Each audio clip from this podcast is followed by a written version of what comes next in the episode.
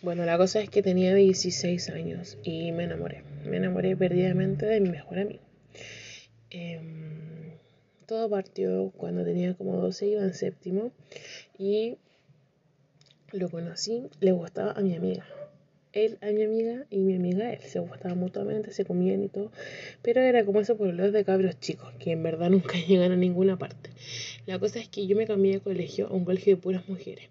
Y él me iba a buscar en bicicleta, al colegio, conversábamos, caminábamos caleta, porque mi colegio nuevo quedaba muy cerca de su casa. Entonces conversábamos muchísimo, hablábamos muchísimo y era bastante bacán poder em, compartir con alguien y. La cosa es que yo siempre lo traté como un amigo. Amigo para allá, amigo para acá, amigo para allá, amigo para acá. Y un día me invitó a su casa. Yo fui con una amiga y él invitó a otro amigo. O sea, hicimos lo que se conoce como un dos pagos. Yo siempre fui rellenita, toda mi vida, y nunca me compliqué. En ese tiempo usaba jumper, así que eh, estaba todo bien ocultadito. la cosa es que ya empezamos a tomar en esos tiempos cerveza báltica, que era la más barata de acá de mi país, y eh, tomábamos caleta de chela, comimos, eh, nos hicimos unos videos, porque igual éramos pobres, pues éramos estudiantes, entonces unos fideos con huevos. Tuvimos que ir a comprar huevos. Y esa fue la primera vez que estuve así como enamorada de alguien, que yo me sentía enamorada de alguien. Pero éramos solo amigos, a pesar de que igual nos comíamos, éramos como amigos especiales. En ese tiempo había una canción que estuvo muy de moda acá que se llamaba Somos amigos especiales. La pueden buscar en YouTube, todavía está. Y esa canción definía todo lo que yo sentía por él y nunca se lo dije.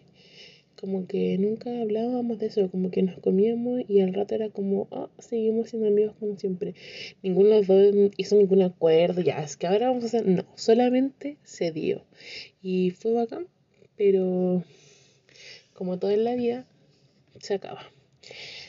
Después de un tiempo, yo empecé a participar en la iglesia.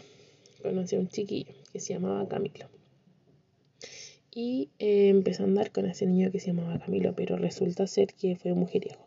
En el periodo en que yo le comenté que empecé a andar con este chiquillo que también me iba a buscar al colegio y todo, eh, en, en, mis tiempos era muy de moda que los hombres fueran a buscarnos al colegio a las niñas. Eh, en un colegio por los niños tuve la salida puro hombre afuera esperando a sus pinches. Y él como que se alejó, como que no peleábamos ni nada, solo que empezó a no ir Además cambió el número de teléfono. Bueno, en ese tiempo nosotros nos mandábamos mensajes de texto. No WhatsApp, no Instagram, mensajes de texto. Eh, se hizo de moda una red social llamada Facebook y no me contestaba. Era como, ok, no sé, a lo mejor no tiene internet.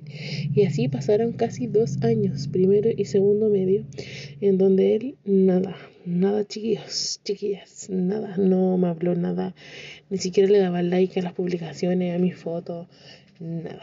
La cosa es que mi primer amor yo creía que había quedado en pausa, pero no fue así. Cuando yo pasé a, a tercero medio, estaba andando con un niño que se llama Camilo. Sí, yo me llamo Camila y el Camilo era muy chistoso. A mí me gustaba Caleta, pero él como que era muy mujeriego, como que estaba conmigo andando y como que coqueteaba con otras niñas. Nunca me engañó que yo supiera. La verdad es que tampoco hubiera sido tan relevante para mi vida. Éramos niños y como que no. Pero em, yo decidí cortar la relación porque veía que no, no, no era como algo bacán. Era como todo el rato estar como desconfiando, mirando si es que no le hablaba una niña de forma extraña. La cosa es que al final no, no prosperó, seguimos siendo amigos, seguimos hablando, pero no como pareja. Cuando yo terminé, al poco tiempo, le volví, yo le hablé al, al burro, le vamos a poner burro para que se entienda. Yo le hablé al burro, yo le dije que lo extrañaba, que porque se había perdido, y ahí volvimos a hablar. Volvimos a hablar todo ese año tercero medio, ya no me iba a buscar porque teníamos diferentes horarios del colegio, pero nos juntábamos, iba a mi casa, de repente yo estaba Y salía y así como, Camila, te buscan. Yo, ¿quién?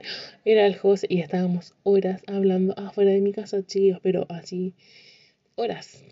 Por lo menos cuatro o cinco horas hablando afuera de la casa. Y yo, pendeja, lo encontraba divertido. Pero ahora yo hago el análisis y digo, wow, o sea, de verdad tuve que haberle gustado a Caleta porque iba a estar cinco horas afuera de la casa. Y no quería entrar. Yo le decía, pero entremos a la casa. No, no, afuera, afuera, no. Iba en bicicleta, así que como que de pasada, pero nunca fue de pasada. Y mm, ahí volvimos a hablar, pero siempre como amigos, chicos. Nunca hubo como algo más allá, ni no. O sea, nos comíamos, sí, pero nunca hubo como palabras gráficas eh, algo más. Solo había una conexión maravillosa. Y